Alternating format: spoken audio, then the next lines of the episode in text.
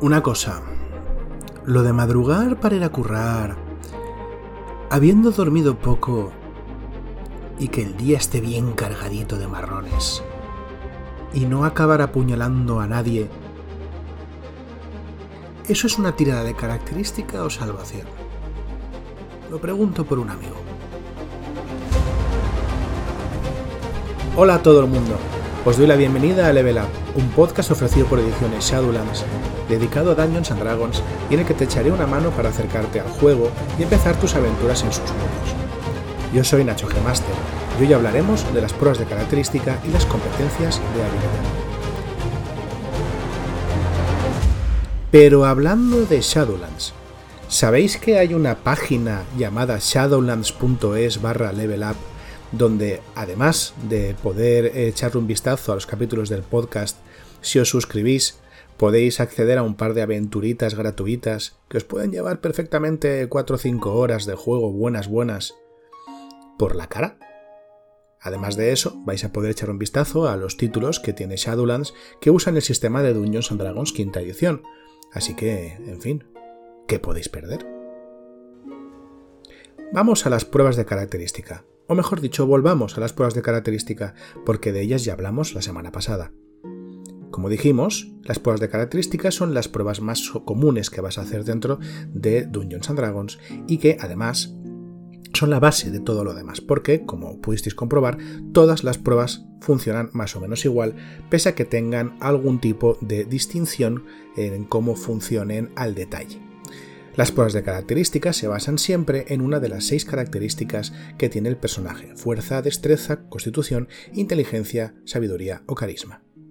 Para llevar a cabo una prueba de característica, cogemos la característica que más se acomode a la tarea que estamos intentando y eh, comprobamos si existe alguna competencia que nos haga mejores en esa prueba. Como recordaréis, las competencias son eh, ámbitos de entrenamiento en el que nuestro personaje es especialmente bueno.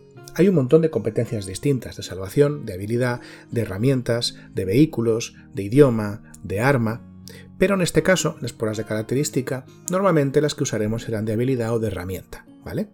Hay más, las iremos viendo, pero en general son las más, eh, las más comunes cuando tengamos eh, esta prueba, esta característica, mejor dicho, eh, ya escogida. Y cuando hayamos comprobado si hay alguna competencia que se pueda aplicar, tiramos un dado de 20, sumamos el modificador de la característica que más se adecue y si existe una competencia que nos sirva, sumamos nuestro bonificador por competencia, que es una cifra que está en nuestra hoja de personaje y que dependerá de nuestro nivel total de personaje es de más 2 a nivel 1 y va subiendo cada 4 niveles hasta que a nivel 17 se convierte en un más 6, ¿vale? Sencillo, ¿verdad? Pues vamos a complicarlo un pelín más, porque todo lo que dijimos sobre las pruebas de característica tiene eh, una pequeña vuelta de hoja, ¿vale? Entonces, hay cosas que se pueden hacer con las pruebas de característica de las que no hablamos la última vez y es importante, o al menos es interesante, que sepáis que esto puede hacerse o que el libro os ofrece estas herramientas. La primera de las cuales eh, quiero hablar es, son las pruebas de grupo o el trabajo en equipo. Veréis, el eh, manual del jugador de Dungeons and Dragons recoge el trabajo en equipo en la página 175 del mismo y nos ofrece dos posibilidades o dos situaciones que se van a dar muy a menudo, ya lo veréis, en las, en las eh, partidas de Dungeons and Dragons. La primera de las situaciones es que haya un personaje que esté intentando llevar a cabo una tarea y que haya otro que le ayude a llevar a cabo esa tarea. En este caso, las reglas lo que sugieren es que aquel personaje que tenga mejores posibilidades de llevar a cabo la tarea, aquel personaje que tenga mejor tirada, por así decirlo, sea quien lidere la tarea, a no ser que las circunstancias hagan pensar que esto tiene que resolverse de otra manera o que dejen claro quién está liderando la tarea, aunque no sea necesariamente el personaje que mejores puntuaciones tenga. Y el otro compañero, el que está ayudándole, le aportará un dado de ventaja. Recordad que la ventaja supone tirar dos dados de 20 y quedarte el más alto, así como la desventaja, ya de paso, es tirar dos dados de 20 y quedarte el más bajo. Hay otra posibilidad, sin embargo, y es cuando la totalidad del grupo está intentando llevar a cabo una tarea, ¿de acuerdo? En estos casos podemos aplicar las pruebas en grupo. ¿Cuándo se hace una prueba en grupo? Pues cuando todos los personajes de un grupo estén intentando superar el mismo obstáculo o estén intentando llegar al mismo fin, pero de manera individual. Ejemplo, escalar una pequeña montaña, intentar pasar por terreno difícil, intentar pasar desapercibidos, ¿no? Intentando eso pues eh, con una tirada de sigilo. El ejemplo más paradigmático es este último, sobre todo cuando la mitad del grupo pues son paladines o son eh, guerreros que van por ahí con sus armaduras completas y haciendo ruido de ferretería y cuando el otro, la otra mitad del grupo pues son personajes que están más o menos entrenados en pasar desapercibidos como puede ser un monje, un pícaro o un explorador. En este caso, eh, con estas reglas, vemos que eh, los personajes que son menos sigilosos pueden recibir ayuda de aquellos que lo son más, porque con las pruebas en grupo cada uno de los personajes que conforma ese grupo tirará de manera individual con cualquier bonificador, penalizador, ventaja o desventaja que tenga que aplicarse. Pero el grupo tendrá éxito si al menos la mitad de sus componentes tiene éxito, y fallará en caso contrario. Como ya hemos hablado también en otros programas, el fallar una tirada de estas características no tiene por qué significar necesariamente que te descubran o que no puedes pasar o que te caes pero sí introducirá una eh, complicación que además el grupo va a tener que solventar como tal y no individualmente. De ahí que estas tiradas a mí, estas pruebas me gusten bastante, la verdad, porque crea situaciones y crea peligros nuevos o permite salvar esos peligros eh, precisamente como un equipo, como un grupo y no eh, considerando individualmente a cada, a cada personaje. La segunda de las reglas que os quiero hablar son las pruebas pasivas. El término pruebas pasivas se me hace un poquito extraño porque, para empezar, las pruebas, tal y como las hemos visto, siempre implican una acción por parte del personaje, algo, algo que el personaje hace para conseguir algo o para superar algo. Entonces, cuando hablamos de pruebas pasivas, es como un poquito una contradicción, ¿no? Mm, pero bien, vamos a continuar con este término que es el que nos está ofreciendo las reglas. Eh, las pruebas pasivas es un tipo especial de prueba que en realidad no implica ningún tipo de tirada. Y sirve para, eh, bueno, para un par de cosas. La primera, para representar un resultado medio de una tirada que se repite. Por ejemplo, es de pasar bastante tiempo intentando pasar desapercibido o escondido en un lugar. Eh, pero también sirve como un indicador de aquello que el personaje es capaz de llevar a cabo o es capaz de hacer sin ni siquiera proponérselo. Y esto es especialmente importante, al menos bajo mi punto de vista, en las pruebas eh, perceptivas o en las pruebas de conocimiento. Me explicaré. La prueba pasiva más usada dentro del manual y dentro de reglas de Dungeons Dragons es la percepción pasiva. Cuando un personaje hace una tirada de percepción, eh, representa que está haciendo un esfuerzo activo por intentar eh, percibir algo o entender bien lo que está percibiendo o, eh, recibir esos detalles que pueden ser confusos o que, en, en un primer momento están como ocultos, ¿verdad? Sin embargo, una prueba de percepción pasiva o el valor de la percepción pasiva eh, a veces lo que viene a significar es qué es lo que está percibiendo el personaje sin ni siquiera esforzarse en ello. Todos nosotros, por estar en una situación, somos capaces de percibir lo que hay en esa situación. Incluso que aunque haya muchísimas cosas que nos estén pasando inadvertidas, recibimos una información sensorial. Pues la percepción pasiva viene a significar eso todo aquello que el personaje percibe por el hecho de estar en un sitio y no parar de hacer tiradas de percepción, aunque esas tiradas de percepción no estén implicando un esfuerzo activo por, eh, por aprender o, por entender o por descubrir. ¿De acuerdo? Sin embargo, hay otras habilidades perceptivas que también pueden beneficiarse de este, de este tratamiento. Por ejemplo, la perspicacia pasiva para ver qué percibimos del lenguaje corporal de otra persona solamente con verla, sin necesidad de prestar atención activa y buscar esos detalles que revelen algo. O la investigación pasiva, ¿no? Si nos sentimos un poco Sherlock Holmes y eh, queremos ver si somos capaces de deducir rápidamente información sobre una persona sin ni siquiera pararnos a pensar en ello. De la misma manera, eh, creo que las habilidades de conocimiento, muchas de las que están basadas en inteligencia, ¿no? como conocimiento arcano, historia, em, ¿cómo se llama esto? ¿Medicina? ¿Es medicina? No me acuerdo cómo se llama. Pero bueno, eh, que dan también un primer vistazo de qué es lo que puede conocer el personaje por su bagaje, por su educación, sin ni siquiera eh, pararse a pensar en ello o consultar alguna fuente de conocimiento externo, como un libro o un experto o algo parecido. En general, las pruebas pasivas servirán para eh, esas dos cosas, para imitar o, saltarnos la necesidad de estar tirando continuamente una, prueba a lo largo del tiempo, sino que usar un resultado medio, o bien usar eh, esta especie de umbral, ¿no? de conocimiento, umbral de percepción, para saber qué es lo que puede saber eh, un personaje sobre una situación concreta sin eh, pararse a pensar en ello o sin pararse a intentar recabar más información sobre ello. Pasamos ahora a una cuestión que también me parece importante porque creo que va a ayudaros a flexibilizar mucho vuestras partidas de Dungeons and Dragons.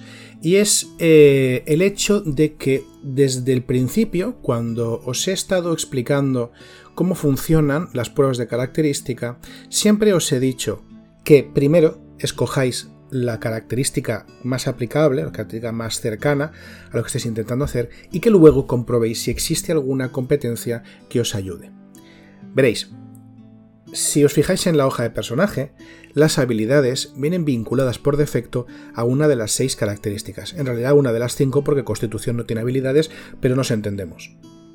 No obstante, el juego, eh, las reglas del juego, invitan a que variéis esta característica a la que está asociada cada habilidad tirada por tirada si os parece importante. Y creo que esto es una cosa realmente, realmente importante de hacer y de tener en cuenta, porque en ocasiones veréis que no todas las pruebas de atletismo son necesariamente pruebas de fuerza, o que no todas las pruebas de, para convencer, ¿no? de persuasión, necesitan ser eh, pruebas de carisma. Porque un personaje puede intentar persuadir usando argumentos lógicos o exponiendo conocimiento. ¿Por qué entonces no puede haber una tirada de persuasión basada en inteligencia? ¿Por qué no puedo hacer una tirada de atletismo basada en la constitución cuando lo que quiero es ganar una maratón? ¿Y por qué no puedo, eh, por ejemplo, usar la fuerza con la intimidación si lo que estoy haciendo es coger a un tío por las solapas y estamparlo contra la pared? Claro que puedes, esa es la respuesta, claro que puedes. Porque la estructura de las tiradas de, las pruebas de característica es la que os comento. Cuando rascáis un poquito en las reglas, os dais cuenta de que en realidad todas las pruebas vienen siendo pruebas de característica a la cual se le añade una competencia que sea relevante. Así que hacedlo de esta manera. ¿vale? No os preocupéis tampoco por eh, que todas las pruebas de una habilidad tengan que venir con la, característica que dice esta habilidad. Combinadlas a gusto, combinadlas a placer. No es, no es solamente una cosa que el juego os deja hacer y os... Eh, sino que además es una cosa que yo os recomiendo fervientemente que hagáis tantas veces como necesitéis porque en realidad el juego está funcionando así ya eh, desde, desde el principio. El hecho de que estas habilidades vengan eh, vinculadas a las características es para que podáis hacer el cálculo más rápidamente en la hoja de personaje, porque la verdad sea dicha, lo cierto es que la gran mayoría de pruebas de atletismo se van a hacer con fuerza y la gran mayoría de pruebas de persuasión se van a hacer con carisma. Vamos a hablar de otra cosa que no está en el manual del jugador, pero que a mí me parece una buena idea porque creo que resuelve una duda que mucha gente suele tener respecto a el uso de competencias. Como he dicho al principio, las competencias son rasgos del personaje que indican que el personaje se ha entrenado en un ámbito concreto, por lo que será más eh, competente y hábil en las tiradas que haga cuando esta competencia entre en juego. Existen muchas competencias de muchos tipos distintos. Algunas, como las de salvación, solo se aplican a un tipo determinado de tirada. Os imaginaréis que son las de salvación. Otras, como las competencias de armas, se aplicarán sobre todo en tiradas de ataque, aunque no solo. Sin embargo, hay competencias que se aplican a pruebas más abiertas, como son propiamente dichas las pruebas de característica. Y como estas tiras de característica, estas pruebas de característica son especialmente abiertas también, puede suceder que se pueda aplicar más de una competencia para una tirada en concreto. Pero hay que recordar que la competencia solo se puede aplicar una vez a cada tirada, a cada prueba. Entonces, incluso aunque haya más de una eh, fuente de competencia que nos sirviese para una misma prueba de característica, solo la podríamos aplicar una vez. Es cierto que hay veces que nuestro personaje puede duplicar el bono de competencia, pero sigue proveniendo siempre de una sola fuente. ¿Qué pasa entonces cuando tenemos más de una competencia a la misma tirada? Pues que casi parecería que estamos perdiendo competencias o como si algunas de ellas no pudiesen aplicarse en aquellos casos donde la lógica dicta que sí que debería aplicarse, ¿no? De hecho, hay algunas competencias que se superponen en prácticamente todos los usos que vamos a hacer de ellas.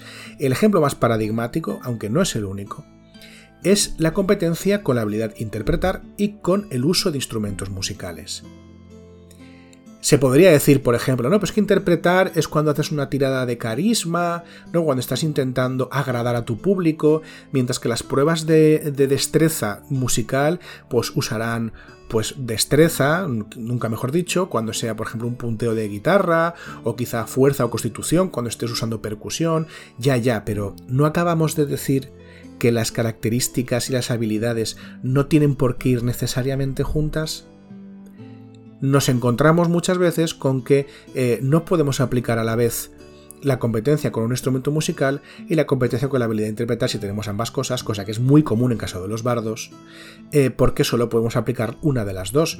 Y entonces, pues nos vemos a veces con que, ¿para qué necesito yo competencia con instrumentos musicales a nivel mecánico? Para poder tocarlos muy bien, me da igual, canto, ¿de acuerdo? O sea, es, es tener dos cosas entrenadas que nos da este personaje, pero parece que una no tenga mucho contenido o no tenga mucho, mucho valor a nivel, eh, a nivel mecánico.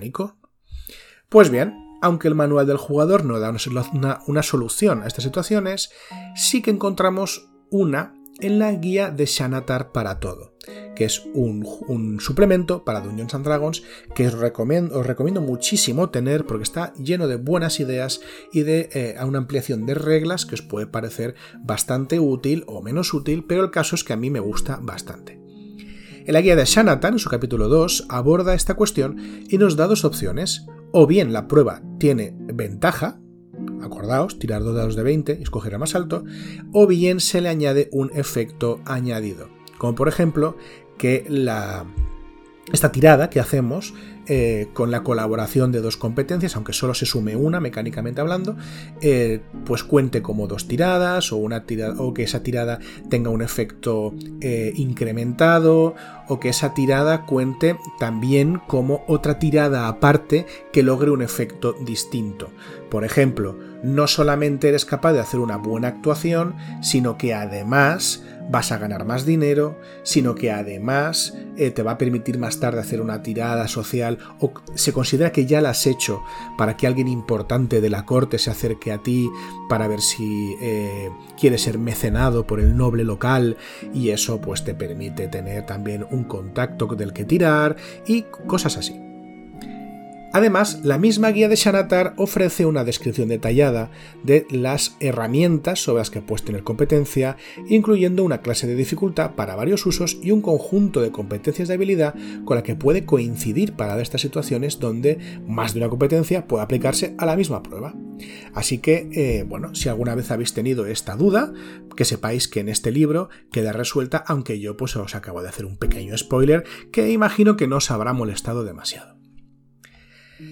Hay más cosas de las que quería hablar. Espero que me dé tiempo porque eh, repasando las características, el manual del jugador hace un repaso eh, bastante, bastante mm, exhaustivo de las seis características y de las habilidades que pueden aplicarse a cada una de estas características. Pero no solamente eso, sino también de reglas especiales que se aplican a estas características. Yo os, recomiendo que echéis un, buen vistazo, eh, pero en general, bueno, pues esto es lo que os vais a encontrar si echáis un vistazo a la página 175 y siguientes del manual del jugador. Cuando hablen de fuerza, hablarán también de aquello que vas a poder usar eh, hacer con tu fuerza, en concreto reglas para saltar, para trepar, para nadar, eh, para empujar, llevar carga, arrastrar y levantar grandes pesos, etc. Eh, pero hay tres cosas que me gustaría hablar de una manera más específica, y porque son tres habilidades que muchas veces no se entienden bien, ¿vale? Que son las habilidades de sigilo, de percepción y de investigación.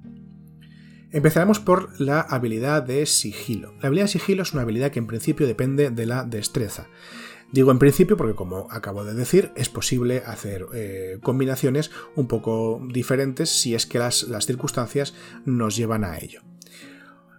Cuando una persona trata de esconderse, cuando tú trates de esconderte, pero alguien podría estar viéndote, es necesario hacer una tirada de destreza, sigilo, contra sabiduría percepción o contra la puntuación de percepción pasiva. Hay que aclarar que no puedes esconderte de una criatura que te está viendo con claridad.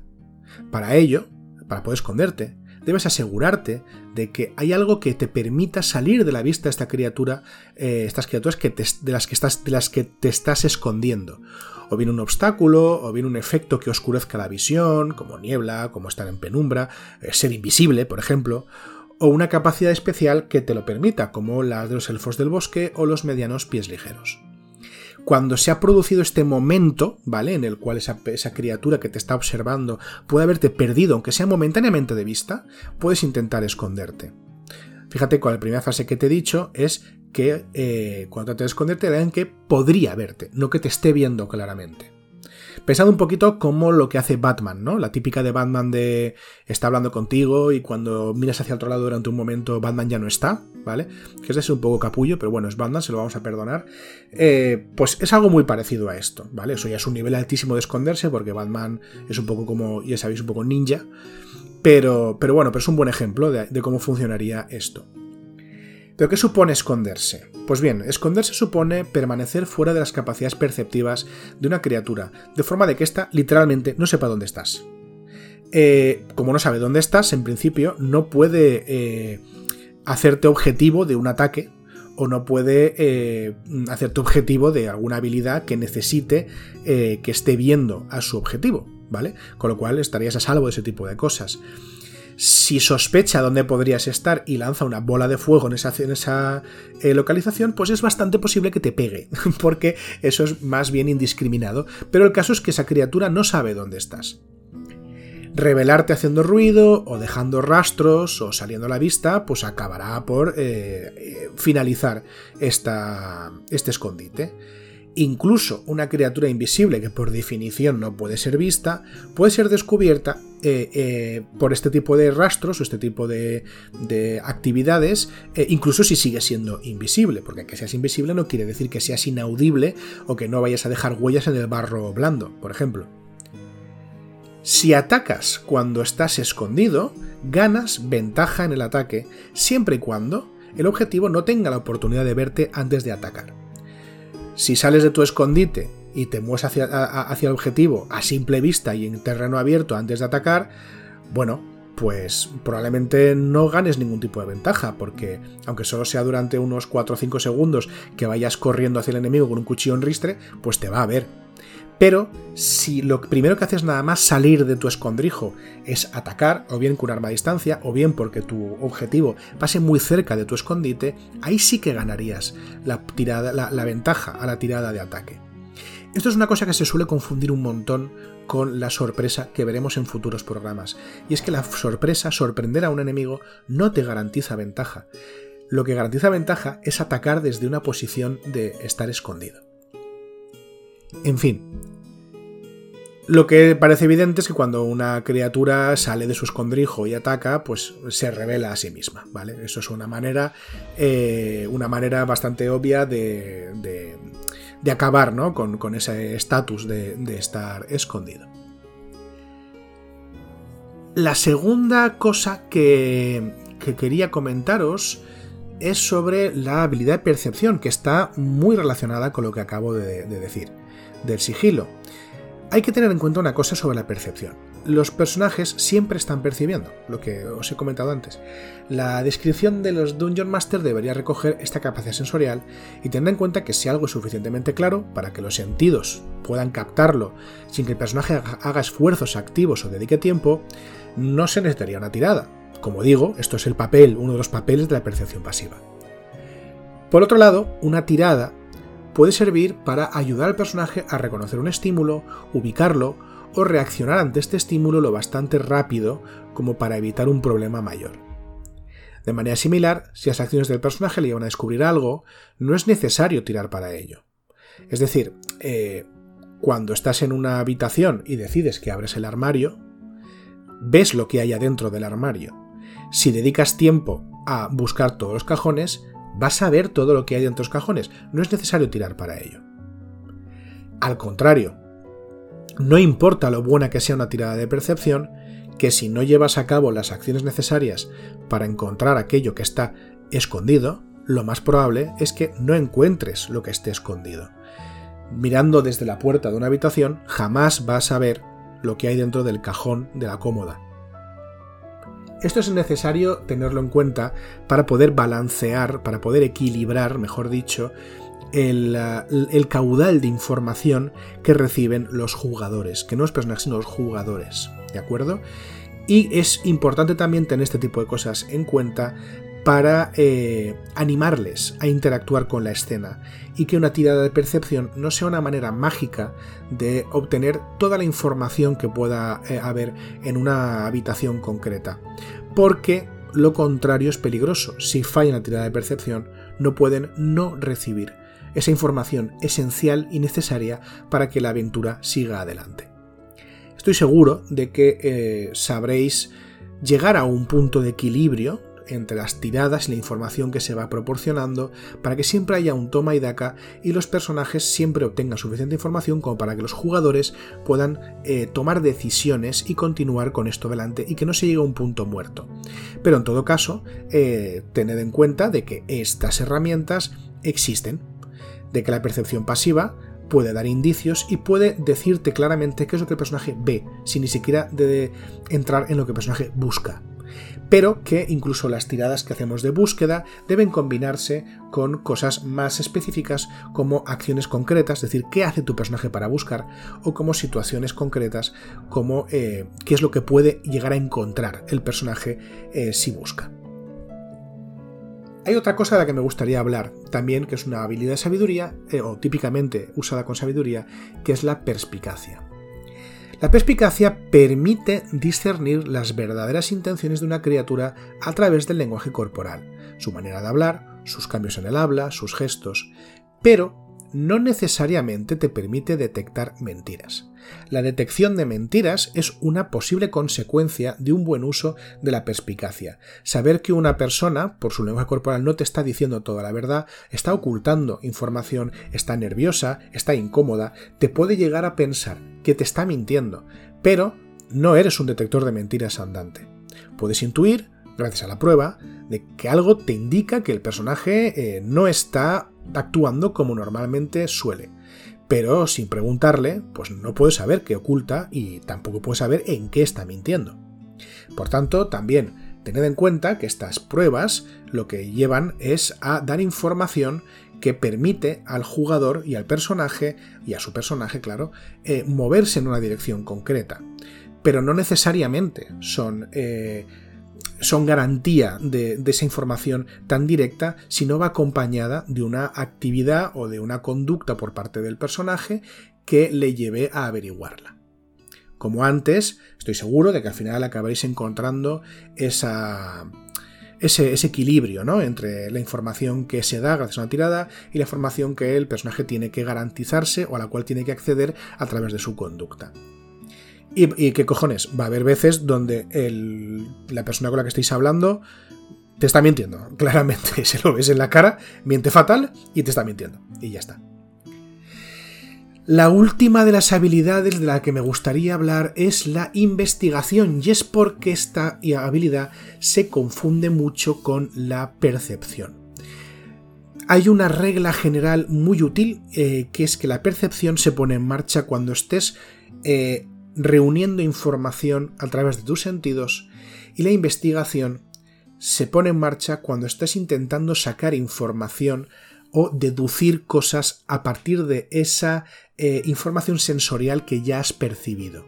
Pensad que eh, la percepción depende de sabiduría y la investigación depende de la inteligencia. Por tanto, la inteligencia sería buscar pistas, en el sentido no tanto de encontrar el objeto o encontrar la situación o el indicio, sino saber interpretarlo, convertir algo que has visto, algo que has percibido, en una pista es encontrarle un sentido dentro de la investigación.